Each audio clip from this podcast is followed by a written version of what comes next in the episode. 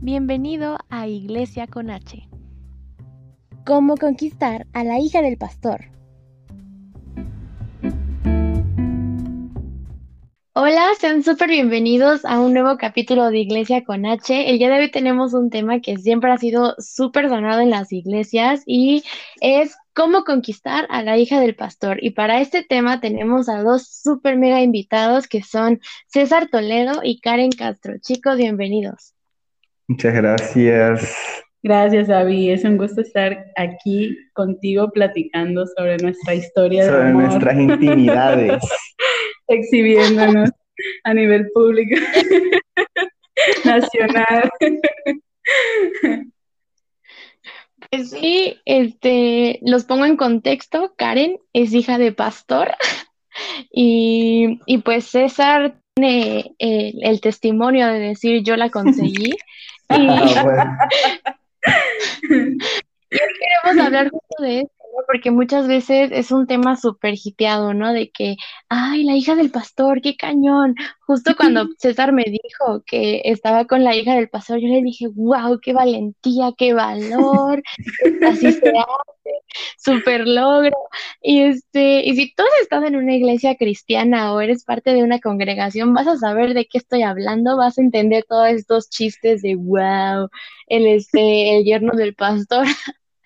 Pero bueno, antes de entrar como en todo este análisis, Karen, cuéntanos cómo fue este cuando tus papás recibieron este llamado, cómo fue para ti siendo pues una chica cristiana normal empezar a tener ese corazón como hija de pastor. Cuéntanos.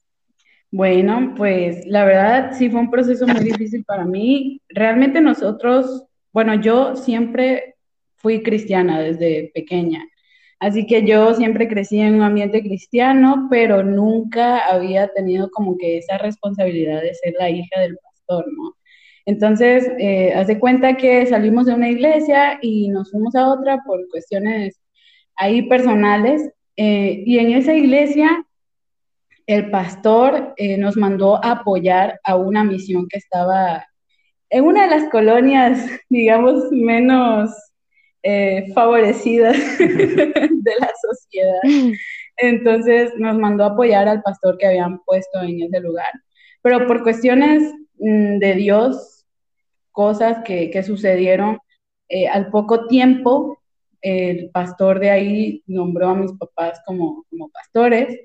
Los pastores que estaban ahí por cuestiones personales se tuvieron que ir a otro lugar y pues mis papás quedaron al frente. Entonces, sí fue como un cambio muy radical para nuestras vidas.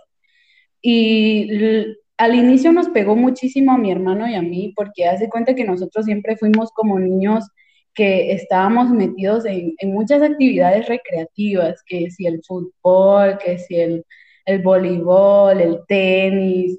Yo estuve en clases de natación, iba a clases de, de muchas cosas, ¿no?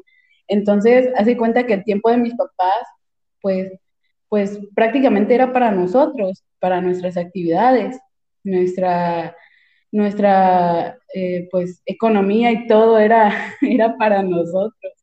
Pero una vez que sucede esto, eh, mis papás tuvieron que ocupar todo su tiempo de lleno para la iglesia. Eh, obviamente nunca dejaron de trabajar, ellos siempre trabajaron.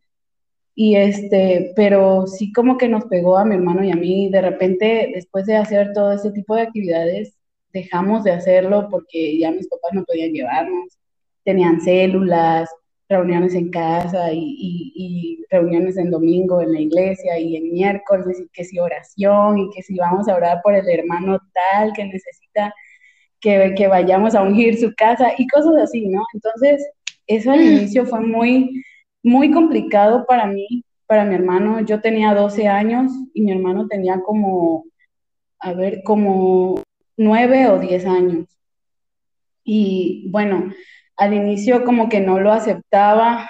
Yo la verdad lo tengo que confesar, sufrí muchísimo y yo decía que odiaba ser hija de pastor, que era lo peor, que ahora tenía que compartir a mis papás con gente que al final luego ni siquiera lo agradecía. Ya sabes, ¿no? Luego hay gente que igual como que se aprovecha de que uno es siervo del Señor y ya creen que pueden hacer contigo lo que, lo que ellos quieran y que tú no puedes hacer nada porque, porque entonces no eres pastor de verdad. Y cosas así que al inicio como que me llenaban de dudas. Yo decía, Señor, ¿por qué si nosotros hacemos esto? Porque la gente igual nos paga de esta manera, ¿no? Y mira cuánto he sacrificado, mi tiempo, mi casa, porque la casa en donde vivíamos ahora ya no era mi casa, ahora era la iglesia, nos tuvimos que cambiar de casa. Bueno, fue al inicio un show, pero después pasaron los años y me di cuenta que pues todo eso que estábamos nosotros sembrando era, era en lo eterno, ¿no? Y, el Señor poco a poco fue confrontando mi corazón y fue cambiando como que mi mentalidad y empecé a ver que pues no cualquiera tenía también ese privilegio de ser llamado como, como familia sacerdotal, o sea, en el sentido de familia pastoral, de que no todos tenían ese llamado y que también era un privilegio, porque así también hay que verlo, ¿no? El Señor también escoge a las personas específicamente por algo. Y lo que nosotros estábamos sembrando, pues no era en la tierra, sino en el cielo y eso sería mayormente recompensado. Y pues así hace cuenta que fue mi historia, después lo entendí y quizá también como antes de ser hija de pastor, pues las miradas no estaban en nosotros, porque mis papás habían sido líderes de alabanza, líderes de otras cosas, pero como que la gente siempre tiene más puesta la mirada en el pastor y en su familia. Y ahora de repente, no sé, ya no podía yo salir a algún lugar porque es que la gente de la iglesia se, iba a molestar o algo así. Este, y de repente mm. ya no podía reírme fuerte porque la, gente de la iglesia lo miraba mal. Y cosas así que, que igual decía, bueno, ¿por qué? O sea, sigo siendo una persona normal, de carne y hueso, puedo puedo hacer este, pues ese tipo de cosas todavía, ya no, por el hecho de ser hija de pastor significa que voy a ser perfecta, pero la gente como que se fija mucho en lo que hacen los hijos de los pastores, en los pastores, en, la familia en general, pero ya después yo dije, bueno, no voy a dejar que esto me afecte, voy a buscar a Dios. El Señor confrontó mi, mi vida de una manera este, que ahora agradezco, y pues la verdad a partir de ahí creo que cambió todo. Todo lo que yo hacía ya no era para complacer a la gente, sino para complacer a Dios, para por amor a Dios, porque entendí que el servicio a Dios se debe hacer con amor y no por obligación, no para quedar bien con la gente. Y gracias a Dios ahora mis papás pues ya acaban de cumplir 11 años eh, llevando, estando al frente de, de esta congregación y yo cumplo igual 11 años de ser hija de pastores y la verdad que estoy muy feliz. Eh, me siento diferente que al inicio y le agradezco infinitamente a Dios todo lo que hizo con nuestra familia. Y así es, una breve, eh, ahora sí que una remembranza de cómo fue el llamado de mis papás a ser pastores. Wow, pues qué padre, qué bendición porque o sea, esa palabra que dice Dios llama a muchos, pero muy pocos son los escogidos. Y esos escogidos fueron tus papás, fue tu familia que decidió tomar este llamado, que decidió eh, jugársela por Jesús. Y la verdad, yo bendigo tu corazón, bendigo el corazón de tu hermano, porque sí. O sea, conocemos a muchos hijos de pastores porque gracias a Dios tenemos muchísimas iglesias alrededor del mundo y los hijos de los pastores también están aceptando este llamado, ¿no? Aunque ellos no, bueno, podría decirse no tienen el llamado de ser pastores, ellos también como familia pastoral, como seguir en este acorde, es una super entrega a Dios, es una super adoración a Dios y wow, o sea, de verdad yo honro tu corazón. Gracias. Y ahorita mencionabas que te preocupabas también por qué iba a decir la iglesia, por este, por cómo te veía la iglesia, cómo veía tu familia la iglesia. Y, esto me lleva a, esta pregunta, ¿cómo preparaste tu corazón? ¿Cómo preparaste tu espíritu, tus gustos, no sé, este, espiritual, también emocionalmente para esperar al chico de Dios para tu vida? Pues mira, fíjate que sí fue un proceso muy, muy complicado porque pues, hace cuenta que mis papás siempre fueron muy estrictos en el sentido del permiso del novio. Siempre me dijeron que no tenía permiso de tener novio hasta que ya tuviera mi carrera, ya fuera una profesional. Y, y siempre fueron muy estrictos en ese sentido. Y obviamente como toda chica normal en la, en la secundaria, en la prepa, pues sí hubo como que algunos muchachitos por ahí que me, llamaban la atención.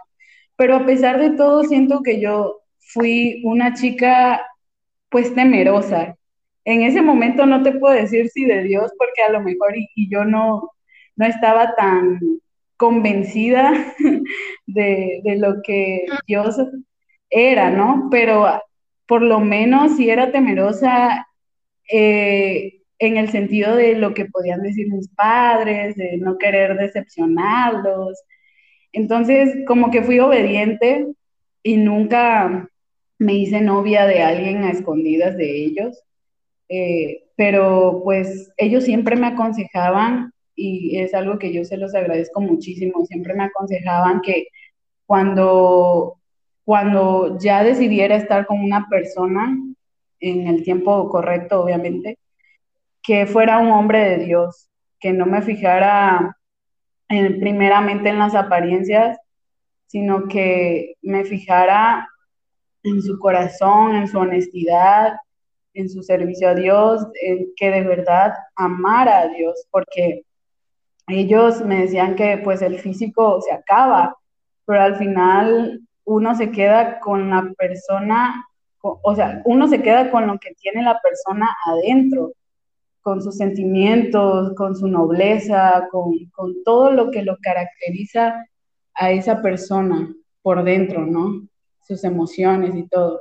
Entonces, como que tal vez hubieron momentos en los que sí tendía a fijarme en muchachos que nada que ver, que no, que no amaban a Dios, pero al final siempre esa palabra, sí, esa palabra siempre resonaba.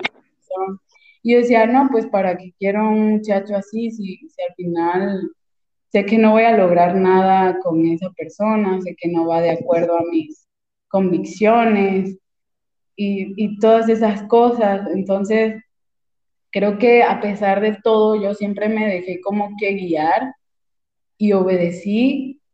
Y pues sí me costó esperar porque yo decía, ya, es que ya quiero tener novio, ya he esperado mucho. Yo veo a todas, mis, a todas mis amigas que ya tienen novio y, y, salen con él y se toman fotos y los presumen en el Instagram y yo también quiero, ¿no? Pero fue como que siempre Dios hablaba a mi corazón tranquila, yo tengo el tiempo correcto, yo, yo te, tengo algo bueno para ti, solo es cuestión de que sepas esperar. Y pues simplemente, pues fui, fui obediente, o sea, no me desesperé. Es algo difícil, no te voy a decir que, que es fácil, cuesta esperar, cuesta, porque los seres humanos por naturaleza somos impacientes y queremos todo ya, rápido. Pero al final siempre, siempre esperé en el tiempo correcto y pues llegó, llegó el, el hombre que, que cambió mi vida. Oye, ¿qué onda? Pues, ¿cuándo lo vas a presentar?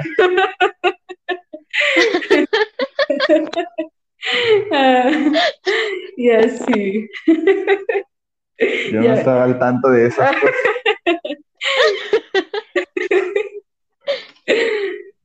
Este hombre es un payaso. Ah. Ay, pues qué, qué padre. La verdad, sí, como chicas cristianas siempre tenemos ese pensamiento, ¿no? De que hay que esperar, hay que esperar el tiempo de Dios, el hombre de Dios. Este, hasta vemos nuestra lista del hombre perfecto, ¿no? De que, este, guapo, alto, no sé, güero.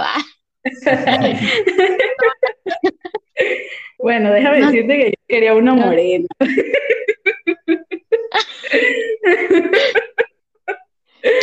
Pero César. Ya, ya la perdoné. Ya solté el perdón.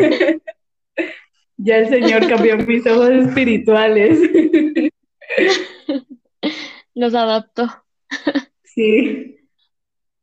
Pero sí es muy cierto, es muy difícil esperar. O sea, de verdad creo que una de las pruebas más grandes como seres humanos de parte de Dios es el aprender a esperar en Él, el aprender a confiar de que ciertamente Él lo prometió y Él lo va a hacer, ¿no? Y, o sea, también yo creo que este pensamiento que tú tenías de que, ay, no quiero fallarle, no quiero, este, no quiero arruinar mi vida, no quiero estar con cualquier chico, Así es. Que todos lo llegamos a tener, ¿no? Como cuando, y tú decías que tal vez no era temor a Dios, pero yo siento que era el Espíritu Santo redarguyéndote, ¿no? Sí. Porque muchas veces nosotros decimos que es la moral, ¿no? O es la ética, o es las ganas de salir adelante, pero no, realmente es el Espíritu Santo a través de nosotros, porque nosotros ya fuimos escogidos, entonces, wow, el aprender a esperar, eso es muy importante. Muy importante. Ser Eh, obedientes. yo te quiero preguntar a ti, César, ¿cómo conquistaste a la hija del pastor? Ah, no es cierto. Es lo que todos quieren saber. Todavía no, todavía no. Este, yo te quiero preguntar, ¿cómo fue para ti el esperar? ¿Cómo fue para ti el, el descubrir, ¿no? Que la chica con la que estuviste desde niños era esa promesa de parte de Dios. Bueno, contexto, ellos se conocen desde bebés, ¿no? Desde, bueno, no sé, ustedes, Como desde los esto. seis años. Pues Siete, es que cuando, nos, cuando nosotros estábamos pequeños, nuestras familias se congregaban en la, en la misma iglesia. Era una iglesia grande de aquí de Villahermosa, Tabasco. Entonces, este, nuestras dos familias se congregaban ahí. Obviamente yo con Karen participé en la obra navideña, no sé, muchas cositas así. Sí nos conocíamos, pero de hecho no, no, nunca fuimos así como que Amigos. amigos ni nada, ni porque éramos niños, pues no, no, no, no coincidíamos mucho. Este, Creo que nunca dirigí o, nunca hablé con él. Creo que ni un hola le dije nada. no, y este, es como, es que igual como te digo, la iglesia era grande, era, era, tenía muchos miembros, entonces había muchísimos niños y pues no, no, no recuerdo haber tenido interacción con ella. Este, eventualmente eh, ella sale de esa iglesia, yo también salgo de esa iglesia, cada quien toma su rumbo, ¿no? Y este, y de hecho hace un par de semanas salió ahí en Facebook que nosotros éramos amigos en Facebook desde hace 10 años y ni sabíamos, o sea, no sé en qué momento quién envió la solicitud y quién aceptó, no me acuerdo No porque resulta que somos amigos desde hace 10 años y nosotros no nos hablábamos.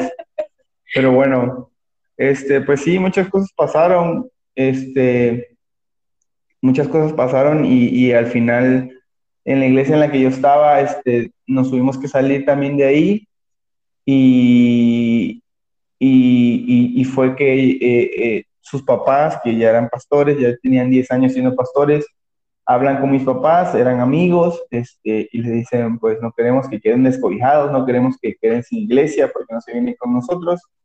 Y, este, y fue que empezamos a, a- a trabajar ahí con ellos. Este, y fue donde otra vez volví a, ver a Karen, a su hermano y a sus papás. Este, es como, como esta persona que sabes que conoces, pero que en realidad no tienes ningún vínculo con ella, me explico. Como cuando te encuentras en la calle a alguien que estudiaba en tu misma secundaria, pero en realidad nunca le hablaste, solo sabes que estudia ahí, ¿no? Este, así fue. Entonces realmente no, no había una amistad previa ni, ni nada. Simplemente este, eh, se fue forjando, se fue forjando primero una amistad, porque para empezar yo le caía mal a Karen, le caía mal porque pues estaba un poquito extremo ahí mi... Es que cuando yo salgo de la iglesia donde estaba, pues salí, digamos que herido, no, no, no salí en las mejores condiciones, en los mejores términos. Este, salí herido, entonces a mí me preocupaba mucho en mi familia, que, que pudiéramos encontrar una iglesia donde pudiéramos servir. Teníamos esta duda si irnos a una, a una mega iglesia donde nada más llegáramos los domingos a, a escuchar la palabra y te regresas a tu casa, o si teníamos que buscar una iglesia más pequeña, o sea, no sabíamos, realmente nunca habíamos estado así sin iglesia, ¿no? La única vez que nos cambiamos de iglesia fue como que el Señor nos mostró que teníamos que irnos o que, o que teníamos que cambiarnos, pero en esta ocasión no, fue muy repentino y, este, y, y, no sabíamos hacia dónde agarrar y fue que, que los pastores estuvieron ahí, gracias a Dios, eh, hablaron con nosotros y fue que empezamos a trabajar ahí, ¿no? Eh, y pues entonces la primera vez que cenamos juntos, donde mis papás hablaron con, con los pastores, este, en lugar de que mis papás fueran los preocupados o de que fueran los, los, los interesados, yo era el, yo casi casi yo fui el que hablé, pues, el que interrogaba, el que yo, yo les pregunté, bueno, pero ¿cuál es su visión? Este, nosotros teníamos muchas ganas de servir y así, ¿no? Y pues me cayó mal. Entonces yo, yo le caí mal a, a, Karen porque pensaba que era un extremo, que era Muy un intenso, engreído. Yo dije, bueno, ¿y ese altanero qué le pasa? Sí. Este, es que mira, mis papás en ese momento estaban, estaban heridos también. Entonces, eh, ellos no, ellos me dijeron, eh, eh, la idea de ellos era ir a la iglesia más cercana, o sea, tal cual, esa era su idea ir a la iglesia más cercana y ya y muere, ¿no? Pero yo tenía el temor de irme a una iglesia donde no pudiera yo servir a gusto, donde no, no, no pudiéramos desenvolvernos bien, pues. Yo, yo sabía que, que, que, Dios tenía que dar el lugar, un lugar específico donde íbamos a trabajar y no solamente ser congregantes. Sí, como para no enfriarse. Ajá. Entonces, este, mis papás lo veían como una cena con sus amigos de hace años, ¿no? Pero yo lo veía como, un, como algo serio, que de eso dependía cómo iba yo a trabajar en el reino o hacia dónde me iba yo a dirigir en el reino. Yo, después de haber estado en una iglesia en la que avancé muy poco o crecí muy poco, yo dije, ya no puedo perder mi tiempo en cualquier lugar, me explico. No digo que haya iglesias malas y buenas, sino que Dios tiene un lugar específico para cada uno. Entonces, si yo tomaba esa decisión a la ligera, pues iba a perder más años de mi vida y yo no quería eso. Entonces, claro que en esa cena, en Vips, este, no, no, no nos patrocina Vips, pero ya lo, ya lo dijimos. Este, en esa cena yo fui muy intenso, muy de, este, pero ¿cómo va a ser el trabajo? ¿Cómo trabajan ustedes? Todo así, pues. Claro que, que Karen, este, Karen me vi así como que súper intenso y dijo, este vato, ¿qué, no? Y de hecho, este, no me di cuenta, o sea, no me di cuenta que, ella me vio feo, pues, pero cuando me lo contó, cuando me dijo, ¿sabes qué? Al principio me caías mal, me di cuenta que ciertamente no, nunca, nunca vi una intención de ella ni de saludarme, ni de platicar, nada. Me di cuenta que era por eso, ¿no? Ya, ya luego me lo contó. No. Pero pues, honestamente, digo, no, no quiero sonar engreída ni nada, pero pues la verdad no me importaba mucho si yo le caía bien o no, porque pues yo no iba a eso, ¿sí me explico? Yo, mi, preocupación era trabajar en el reino y, llegando a la iglesia, pues me fui metiendo como la pobreza, me fui metiendo en lo que encontré y, empezamos a servir. Este, esa es mi experiencia de, de el reencuentro más que nada. Después de, de que yo era el árbol uno y ella era Piedra 2 en las obras de teatro de niños. Ahora este, nos reencontramos ya, ya vividos. Ya siendo adultos. Ya Y este...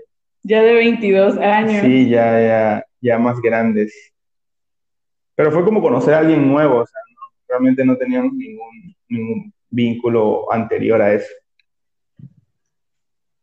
Claro, algo que mencionabas y me impactó mucho es que tú ibas con el deseo de servir, o sea, tu única intención era entrar a una iglesia a servir a Dios y bueno, no sé qué opines tú, Karen, pero cuando vemos a alguien que está sirviendo en la iglesia, o sea, como que luego se empieza como ese de foquito de, oh my God, o sea, este chavo va en serio con Dios, ¿no? Exacto. O ese chiste, ¿no? Que dicen, ay, ahí viene el hermano y que trae cinco sillas de cada lado, ¿no? y este, y muchas veces, o sea, eso es lo que nos llama la atención. Chavos, tomen nota. Ah. De cinco sillas para arriba tiene que ser que les cueste, un sacrificio vivo. Y eso la verdad está está súper padre porque tú ibas con la intención de, a ver, como dijiste, no, la verdad no me importaba si me saludaban, no me importaba si me reconocía, yo quería servir a Dios con todo y todo. Y, y la verdad, querían saber cuál es el secreto. Dios, aprendan a disfrutar su vida en Dios. Y cualquier chica, cualquier hija de pastor va a caer ante ustedes. Ah. Así es. No, no es cierto. Pero este, pero eso está, está súper, súper atinado, la verdad. Porque muchas veces nosotros buscamos, ¿no? Primero agradarle a los demás. Ya dejemos de un lado el, el, el tema del amor, pero queremos ser simplemente reconocidos, ¿no? O que vean que, que, este, que yo quiero entrar a la iglesia porque eh, soy cristiano, o que yo quiero estar en la alabanza porque quiero que escuchen cómo canto, o que vean que estoy sirviendo, ¿no? Y, y la verdad es que el servicio, el verdadero servicio a Dios, la verdadera adoración empieza desinteresadamente y, y también apasionada, ¿no? Porque yo me imagino a ese César en ese VIPS. A ver, y entonces, ¿de cuántos hermanos estamos hablando? sí, yo preguntando si tenían camerino o no. A ver, ¿cuántos gallos está permitido por servicio? Uy, tendría que ser muchísimo. Bueno, ese es otro tema, alabanza y sus gallos. de alabanza. Este, pero la verdad eso, eso está, está súper, súper interesante, ¿no? Que muchas veces primero buscamos formar relaciones, buscamos caerle bien a la gente, buscamos agradarle a todos y yo creo que en realidad lo que primero te va a dar puntos, lo que más va a hacer que tu espíritu crezca y seas eh, tierra deseable por otros es aprender a adorar a Dios de cualquier forma. Eh, en la alabanza, eh, limpiando los pisos, sirviendo en diezmos, o sea, cualquier forma de adorar a Dios es entregar un servicio desinteresado. y es.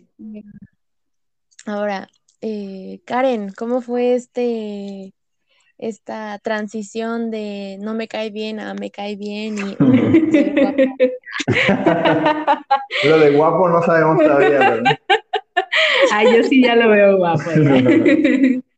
no, pues mira, realmente, pues como dijo César, ¿no? Le caía mal, pero es que yo tenía una banda, eh, una banda cristiana, y pues nos invitaban a cantar a eventos cristianos, a abrir conciertos y tipo de Pero en una ocasión íbamos a tener un evento importante y el vocal tenía que ir de vacaciones, algo así, no podía cancelarlo. Entonces yo decía, Dios mío, ¿y ahora quién va a cantar como voz líder? O sea, de hombre, ¿no? Yo soy la voz líder de, de mujer. Y entonces yo decía, yo no me voy a poder aventar todo el concierto sola, ¿qué hago? No? dije, César, es el único que conozco que canta y, pues es de nuestra edad, porque hasta eso los, chavos de, la banda decían, pero que no sea un, una persona ya grande, que no sea un señor, tiene que ser de la misma edad que nosotros, o que esté en el rango, ¿no? De juventud, que, todavía, que todavía pueda saltar en el escenario. y cosas así. Yo dije, no, pues el, único que conozco pues es César. Dije yo, ni modo, voy a tener que romper mi orgullo. voy a tener que fingir que me cae bien. y yo dije, ni modo, lo voy a tener que invitar a ver si me quiere apoyar. Pero déjate, o sea, no tenía ni mucho tiempo que había llegado a la iglesia, tenía como, como dos semanas, o sea, no tenía mucho. Y entonces, Sí, ya yo dije, matando y salando. ¿Sabes? Algo, algo muy gracioso. Digo, yo no, yo no soy, hasta el día de hoy, yo no soy parte de, de, de, la banda de Karen, ¿no? Yo no he sido requerido. Pero algo, algo que pensándolo ahorita me da mucha risa es que cuando ella me llama, ella me llama y me dice, César, ¿sabes qué? Este, vamos a tener un concierto, este, nuestro vocalista nos canceló y me dijo, mira cómo me dijo, yo escuché ese tono de voz súper serio por única ocasión. Así es. De verdad, así me lo dijo. Por única ocasión te quería pedir el favor si podrías acompañarnos. Sí, porque yo decía, no voy a creer que es este vato que ya yo quiero que esté en la banda. Por única ocasión. Tuve que ser muy clara. Entonces, ay, no, sí, así fue. Y ya Cesarín fue muy, muy amable y me dijo, sí, claro que sí, cuenta conmigo, cuando son los ensayos y no sé qué. Y ya nos pusimos de acuerdo, ¿no? Ensayamos como dos veces, yo creo, nada más, o tres, porque no teníamos mucho tiempo ya. Se cuenta que ese evento era en diciembre, el 20 de diciembre, y ya estábamos a 5 de diciembre, o sea, ya quedaba muy poco. Sí, ya. Eh, sí, entonces ya teníamos que ensayar, entonces, pues ni modo, yo dije, ay, me cae mal, pero lo voy a tener que aguantar, aunque sean estas semanas ya para que me ayude. y bueno, resulta ser que llega el día... ¿Cómo? resulta ser que llega el día del evento y, y entonces estábamos ya en la administración bien intensa y pues yo generalmente siempre era la que dirigía, ¿no? El, momento de, de ministrar, de, todo eso, porque el otro vocalista como que, mm, como que le daba pena todavía, entonces yo siempre era, era como que sola, ¿no? En, en hacer eso. Y yo veo en una de esas que el, el Espíritu Santo lo tocó. ya casi, casi empezó a profetizar ahí. y yo así, hasta yo me ministré. yo con la manita levantada ahí temblando. es que, ¿sabes, ¿sabes, sabes por qué? Yo supongo que fue impactante. Lo que pasa es que, como, como ella dice, o sea, yo llevo dos semanas o tres en, en la iglesia. Entonces, para empezar, mi idea de ir a servir a la iglesia era empezar de cero. O sea, literal, mi anhelo era lavar baños. Pero no, como ellos sabían que yo era músico y ya tenía cierta experiencia, pues rapidito me agarraron para la banda de, la iglesia porque, este, porque hacía falta gente. Entonces yo dije, ah, chale, yo quería empezar desde abajo y sufrirla. pero no me dejaron, pues rapidito subí la alabanza. Pero eh, sin embargo, yo siempre por mi formación en la iglesia, mis, papás, mis papás siempre me han enseñado, este, por mucho que yo supiera de música, por mucho que yo, en realidad yo ya tenía experiencia como líder de alabanza, yo ya, ya tenía experiencia ministrando, ya Dios me había usado en ciertas cosas, yo respetaba que Karen estaba al frente, entonces yo no llegué en esa actitud de, a ver, yo ya sé, ¿no? No, estás para allá, ¿no? Entonces yo creo que hasta ese punto yo nunca había ministrado en la iglesia. yo, no, yo solamente me dedicaba a tocar el piano, sí me dieron un micrófono para, para cantar, pero yo cantaba lo que se me decía y ya, o sea, yo estaba tratando de ser lo más obediente, no importaba mi pasado, si yo ya había estado en escenario, eso no importa, o sea, yo estaba siendo sometido a un nuevo liderazgo. Entonces, hasta ese punto, tal vez Karen no pensó que yo podía hacer eso. Pues. Exactamente, y es que, ¿sabes qué pasaba? Que igual en la iglesia siempre me tocaba ministrar, porque pues andábamos en escasez de, de personal. y, no había muchas voces, y las pocas voces que habían, pues como que eran, eran coros, pero les daba mucha pena, o sea, no hablaban, no decían nada, por más que uno los motivaba a que igual este, hablaran lo que el Espíritu Santo les decía, pues como que les daba mucho miedo y yo siempre era la que dirigía ese, ese momento de alabanza y ese momento de la administración, tanto en mi iglesia como en, como en los eventos de mi banda. Entonces, hace cuenta que ya yo veo que César toma ese papel, este, obviamente por, porque el Señor así se lo hizo sentir en ese momento y veo que empieza a ministrar y yo dije, wow, este chavo igual lo hace muy bien. Yo dije, y, y, como que pude descansar en ese sentido en él, de no sentir toda la responsabilidad sobre mis hombros. Y es como que ya podía yo compartir esos momentos con él. La, mm, vamos a llamarle carga, ¿no? Pero no es una carga, realmente es como que una responsabilidad, pero yo ya me sentía tranquila y yo dije, wow, y es como que ahí empezó a tener mi atención, como que ya yo dije, no, pues ya no me cae mal el vato. y así fue como, como me dejó de caer mal y me empezó a agradar y entonces empezamos a platicar a raíz de ahí, empezamos a tener conversaciones por WhatsApp, las típicas, ¿no? Así de, ¿qué haces? ¿Cómo estás? ¿Qué comiste? Eh, qué película te gusta o cosas así, ¿no? ¿Cuándo te quieres casar? lo, lo típico. Ándale, lo típico. ¿Cuántos hijos quieres tener? Todo eso, ¿no? y pues así fue esa transición. Consejo. Aprendan a ministrar si quieren.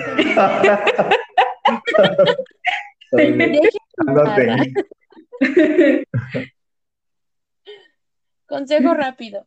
Primero cáiganle mal y luego hagan algo increíble que Sí.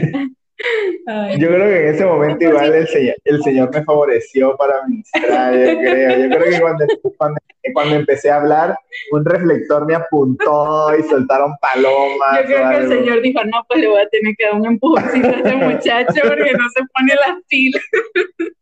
Porque la otra ya está nada de odiarlo. Ándale. Sí, hombre. Pues es que eso sí, ¿no? Como que muchas veces igual vemos que alguien está totalmente entregado a Dios y dices, ah, como que ya me está hablando bonito. Ándale. yo creo que yo creo que vale la pena recalcar eh, el, tiempo en que nos encontramos porque eh, por ejemplo ella dice que, que, le gustó mucho que pues yo pudiera ministrar eh, yo creo que si nos hubiéramos conocido antes, siempre platicamos así de qué hubiera pasado si nos hubiéramos conocido antes, ¿no? Si nos hubiéramos conocido antes, tal vez a ella no le iba a importar si yo ministraba o no. Exactamente. O sea, y a mí seguramente no me iba a importar tampoco lo, lo que ella hiciera. O sea, todo ese encuentro fue muy específico. O sea, ya nosotros se lo podemos contar como una historia muy bonita, pero pues tuvieron que pasar muchas cosas. Yo creo que un consejo ahí súper importante es entender, por eso, por eso tenemos que esperar tanto tiempo, ¿no? Por eso esperamos todos esos procesos, porque ya cuando, cuando yo encontré a Karen, pues ella era una mujer madura que sabía lo que quería, y, y pues yo también, ¿no? Yo, yo tampoco ya estaba para, para perder tiempo ni, ni, ni meterme en una relación que no iba a tener ningún fruto. Así es, y yo igual, yo igual recalco un poquito lo que dijo César, porque muchas veces el hecho de ser cristiano no significa que estamos maduros espiritualmente, porque a veces, aunque sabemos y conocemos al Señor y que sabemos que no podemos unirnos con, unirnos con yugo desigual, es como que ves al, al filisteo así como que con ojos azules, ¿no? Y te, te deslumbra y tú dices, ay, pero yo lo convierto, ¿no? Pero realmente la clave está en primero madurar espiritualmente hablando, porque si no, cualquier cosa te deslumbra y, entonces eso puede arrastrarte igual a, a, hacer cosas que no debes hacer o cosas que están fuera de la voluntad de Dios.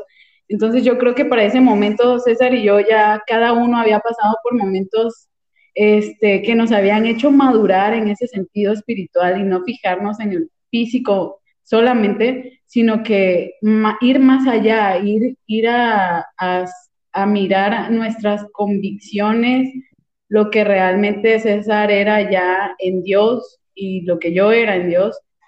Y creo que eso fue lo que nos, nos gustó de ambos. Ya como que sabíamos lo que queríamos y, y, ya estábamos lo suficientemente maduros espiritualmente como para decir, sí, ese chavo ama a Dios o esa chava ama a Dios y, eso, eso me gusta. Eso fue lo que me llamó, lo que me atrajo de él.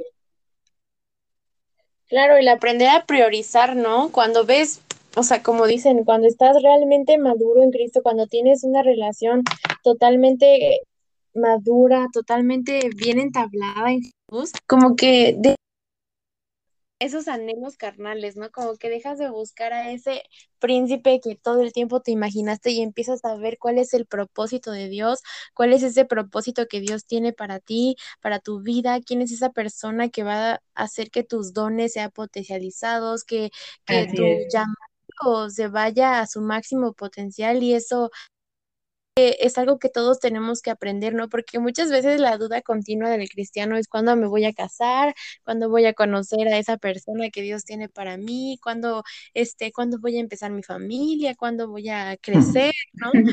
Y muchas veces lo que Dios quiere, lo que Dios busca es que primero lo busquemos a Él, primero sepamos quiénes somos en Él y, y después él va a añadir todo, ¿no? Como dice la palabra después, todo vendrá por añadidura. Y se me hace muy, muy interesante que ustedes hayan aprendido a, madurar en Jesús, a buscar a Dios y ya después buscar lo que Él tenía para ustedes, que es este futuro hermoso, este propósito hermoso que es su relación, chicos. Así es. Felicidades. y este, Ahora, eh, si ustedes tuvieran algún consejo, si ustedes tuvieran eh, como cinco pasos prácticos para conquistar a alguien de, manera cristiana, ¿cuáles de y cinco de, Karen? Cinco míos y cinco ¡Ay, de padre! Mira, Este... Yo primero. primero? Sí. Bueno, Ándale, no quiere que me robes uno. Bueno, ¿tú primero? Bueno, pero yo solo tengo como tres, no importa, ¿verdad? bueno, primero. bueno, está bien. Primero, lo más importante, conocer a Dios, amar a Dios y, y tener esa firmeza en tus convicciones de saber en quién has creído y lo que eres en Dios creo que es lo primero, tener identidad como hijo de Dios es lo que te va a hacer no dudar más adelante de quién eres, o sea, de que una persona te pueda hacer dudar porque tú ya vas a estar completamente seguro de quién eres en Dios y nada ni nadie te va a mover de esas convicciones porque tú ya vas a estar 100% seguro. Entonces creo que lo primero es eso, tener identidad de hijo de Dios y haber conocido y experimentado el amor de Dios, eh, tener esa, esa relación primero con Él antes que con cualquier otra persona. Eso es como que la base para tener cualquier tipo de relación. Segundo, amarte a ti mismo, porque creo que como cuando estábamos, cuando estábamos muy jóvenes, no sé, en la adolescencia, como cualquier joven normal o adolescente normal, tenemos muchas inseguridades, pero es importante aprender, aprendernos a amar y a valorar por lo que somos, porque así nos vamos a dar el respeto que nosotros mismos merecemos, el valor que nosotros mismos merecemos y no vamos a aceptar menos de eso. Entonces, amar a Dios y amar, amarse uno mismo. Y también puedo decir que esperar es una clave fundamental porque igual puede ser que salgan otros prospectos que tú dices, bueno, es buen muchacho, buena chica, eh, también se ve que, que, sirve en la iglesia, pero igual a veces hay cosas que son apariencias y creo que igual te debes dar el chance de conocer a la persona si igual no es, no lo hace por, por querer impresionarte o por querer quedar bien con la gente o por querer protagonismo, sino porque de verdad ama al Señor. Entonces creo que debes de darte el tiempo para conocer a la persona y el tiempo necesario este, que, en el que tú esperas, ¿no? Así de que no, no tomes la decisión a la ligera, de que consultas verdaderamente a Dios, de que oras, de que te pones ahora sí que en ayuno, ¿no? Casi, casi para saber si esa es la persona con que Dios quiere que tú estés y, se puede lograr algo bonito. Y creo que esos tres puntos te diría yo que son clave. Tú, César. el consultar a Dios completamente. Este, pues yo no quiero, no quiero caer en lo mismo. Voy a, voy a tratar de dar un, un par de, de, de, tips distintos. Fíjate que, bueno, yo no sé, no sé, igual no sé qué piense Karen, no sé qué piensas tú, David. Durante la secundaria y la prepa, cuando estaba todo eso de que todos andaban con todos y todos eran noviecitos, había una regla, bueno, no sé, no sé si está así establecida, pero hay una regla de que tu mejor amigo no puede ser tu novio. No sé si alguna vez la escuchaste. O lo típico de la, de la friendzone, que mandas a, tu amigo, a, un amigo a, la friendzone. Yo por mucho tiempo pensé así, por mucho tiempo pensé que, que, tu mejor amigo no podía ser tu novio, pero yo recomiendo mucho que la persona que sea tu novio primero sea tu mejor amigo. O sea, en serio, y no digo que, que, una mitad de 10 años, no, no, no me refiero a eso, sino que yo con Karen me la paso muy bien. O sea, con Karen me divierto mucho. Entonces, muchos jóvenes piensan que, que, que alguien que es tan tu amigo no puede ser tu pareja. No sé si me explico. Y la realidad es que tu pareja primero tiene que ser tu amigo. O sea, pero tu amigo, amigo de que puedes salir con ella y, y te la pasas súper bien y puedes confiar en ella. Entonces, este, eh, creo que es al revés. O sea, tendríamos que estar buscando una buena, yo como hombre busqué una buena amiga y este, y, luego me di cuenta de, que, también era una increíble, de que podía ser una increíble pareja. ¿Por qué una amiga primero?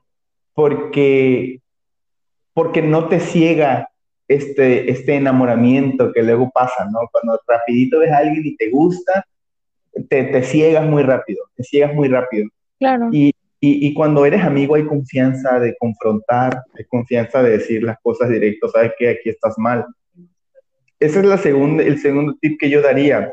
Igual, cuando estamos chavos, pensamos que la persona indicada para nosotros es la que va a tener nuestros mismos gustos, la que va a tener, este, que te gustan las mismas películas, que, que le guste el mismo deporte, no sé.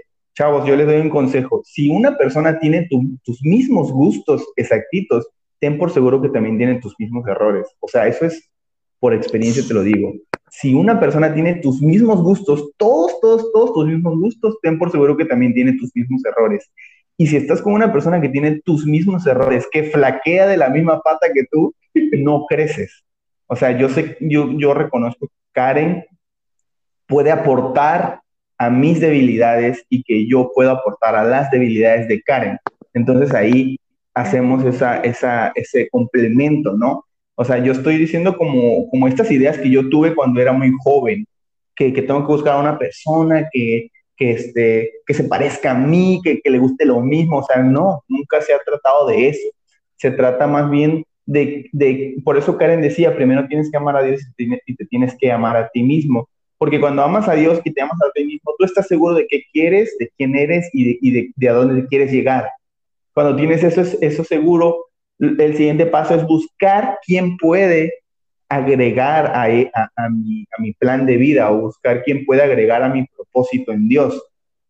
Porque si vas a buscar a una persona que al contrario te va a frenar, pues vas a perder mucho tiempo. Digo, los propósitos de Dios se cumplen en tu vida, pero si escoges a la persona equivocada, lo vas a retrasar. Vas a retrasar tu propósito en ese sentido.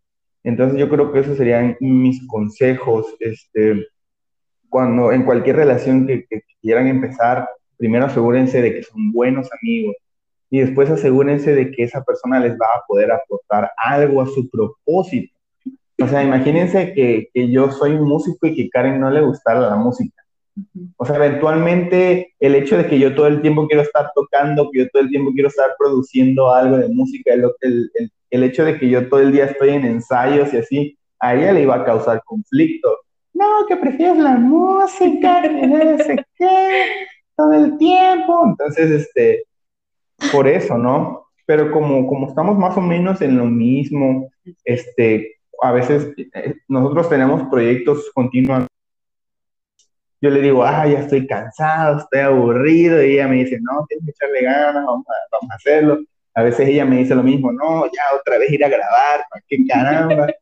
Este, yo le digo, no, hay que echarle ganas, ¿no? Entonces, así nos, nos complementamos. Definitivamente no nos parecemos en muchas cosas, pero eso no nos frena porque, porque lo entendemos como un complemento, ¿no? Claro, y también quiero agregar así como que un poquito a ese punto, porque a veces no vamos a, coincidir en, en, cierto tipo de pensamientos o incluso en gustos X como lo es la comida, ¿no? A él le gusta, no sé, lo salado y a mí lo dulce o cosas así, ¿no? Pero yo creo que esas son cosas insignificantes que podemos hacer un poco a un lado, pero creo que sí debemos compaginar en el sentido de que vamos al mismo lugar. Es decir, yo me quiero casar, tú te quieres casar, bueno, sí, ambos nos queremos casar. este, ¿quieres hijos? Ah, pues sí, yo quiero hijos. Ah, yo también quiero hijos. Entonces, son, son cosas que son muy importantes en cuestiones de, pareja, o sea, no tanto como si a ti te gusta el frío y a mí el calor, no, o sea, son cosas, esas son cosas em, poco relevantes. Vamos más a que, o sea, tenemos que compaginar y tener esa misma visión en, cosas importantes. Por ejemplo, yo quiero servir a Dios a través de la alabanza, el igual, este, a ambos nos une la música, es verdad, quizás a él le gusta un poco más que a mí, pero aún así estamos como que, como que somos afín, ¿no? Afines, tenemos esa, esa, ese algo que nos une y que por muchas cosas que, en las que no podamos estar de acuerdo, eh, como gustos, eh, al final siempre vamos a, a querer ir hacia el mismo lugar. Entonces es como que lo que nos mantiene unidos y podemos vencer como que los demás obstáculos y, podemos poner, eh, ponernos en un, en un acuerdo de qué cambiar el uno del otro. Entonces, yo creo que es importante que una persona te complemente y, y como que te haga ser mejor, como que saque la mejor versión de ti, ¿no?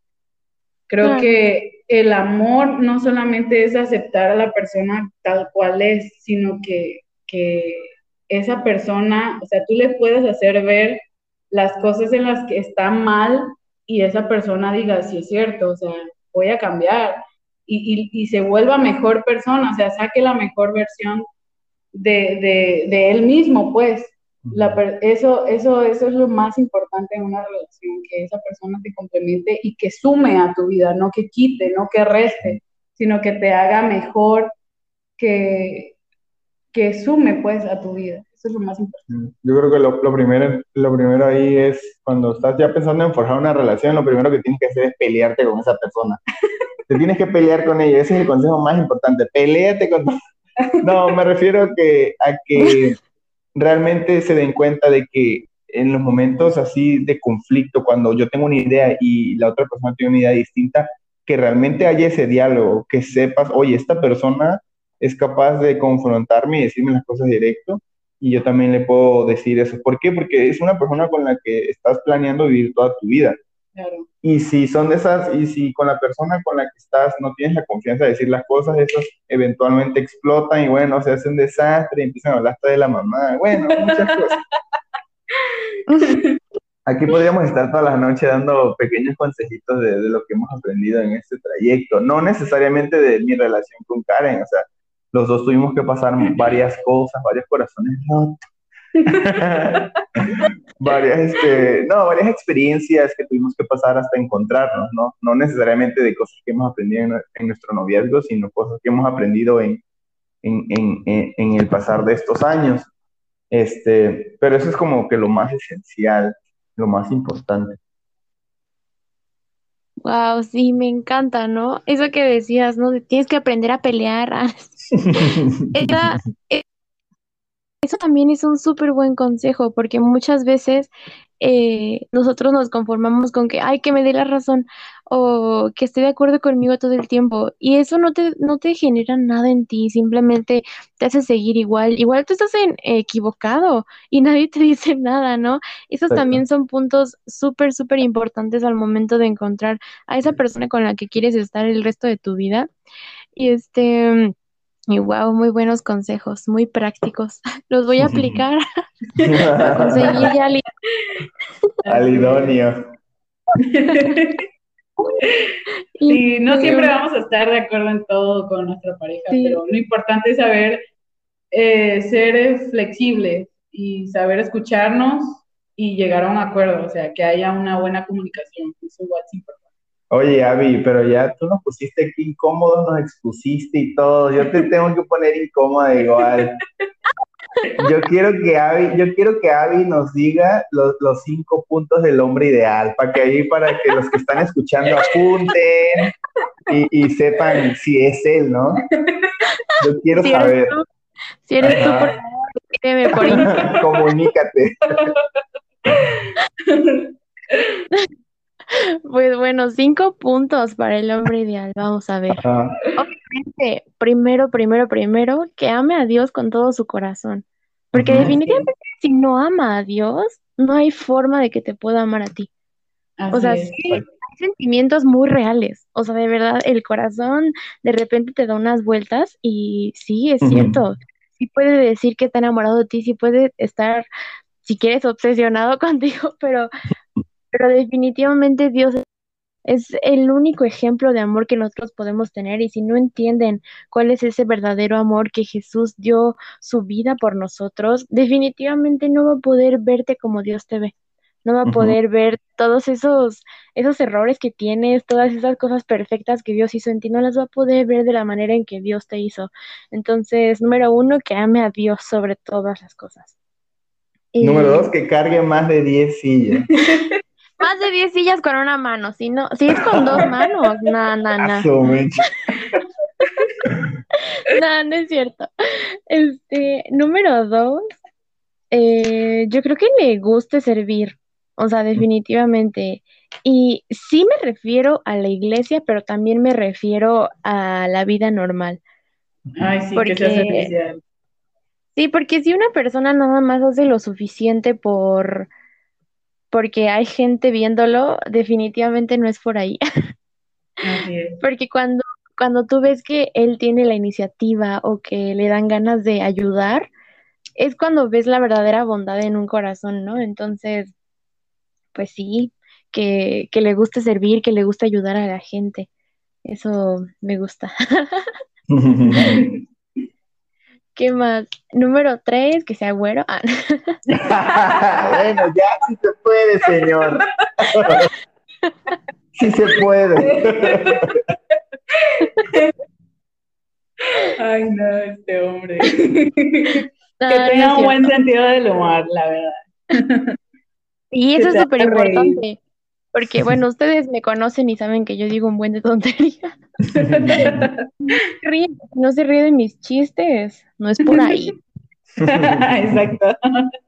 O que siga la corriente, porque, o sea, puede estar diciendo y que nada más se ría, ah, sí que divertido. Silencio. y es parte de lo que ustedes también decían, ¿no? Que, que sepa complementarlos, ¿no? No digo que también todo el tiempo estemos de payasos, pero pues son áreas que Dios hizo en nuestro carácter, ¿no? Entonces yo creo que el aprender a, a moldarnos a esa persona es súper, súper importante. Y este, ¿en qué número vamos? Ya, el 5. vamos al 5. Ah, pues creo que algo que, que, a mí también me encanta, me encanta, es que, pues que no le tema miedo al, al, al cambio, ya sabes, porque hay muchas personas que, que hasta se deprimen, ¿no? Por ciertos cambios que pasan en su vida o que no quieren que las cosas evolucionen, ¿no? Aunque sea un cambio negativo, es parte de crecer, es parte de aprender y creo que el dejarte moldear es una de las principales características que tenía Jesús, ¿no? Siendo hombre. Entonces, ay, pues eso me, me encantaría, que sea una persona que que diga, bueno, está bien, voy a menguar para que Jesús crezca en mí y ese es uno de los mayores cambios que puedes ver en una persona, ¿no? Entonces, bueno, ese es mi top 5, chicos, apúntense. Ah. Apúntenle, anótenle. En busca de idóneo. Ah. Sí, comuníquense a los teléfonos en cabina. ¿Qué pasa? Ya, ya saben entonces cómo conquistar a la hija del pastor. Siendo genuinos en su servicio a Dios. Punto. Rescatando la banda, callando los males. Ministrar. Déjense llevar. Saben ministrar y a la mera hora, ¡boom! Espíritu Santo.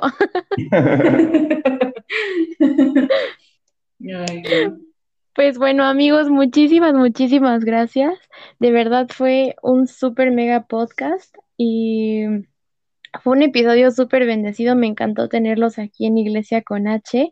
Y la verdad, eh, su, su vida, su ministerio, su testimonio de pareja es todo un ejemplo, es una aspiración a lo que muchos de nosotros queremos, ¿no? Y buscamos, ay Señor, que ya llegue. Este, pero muchísimas gracias por dejarse guiar y por esperar en Dios, porque pues definitivamente si de algo se trató su historia de amor es de aprender a esperar y escuchar cuál era el propósito de Dios. Así que muchísimas gracias y gracias a todos los que nos escucharon y bendiciones.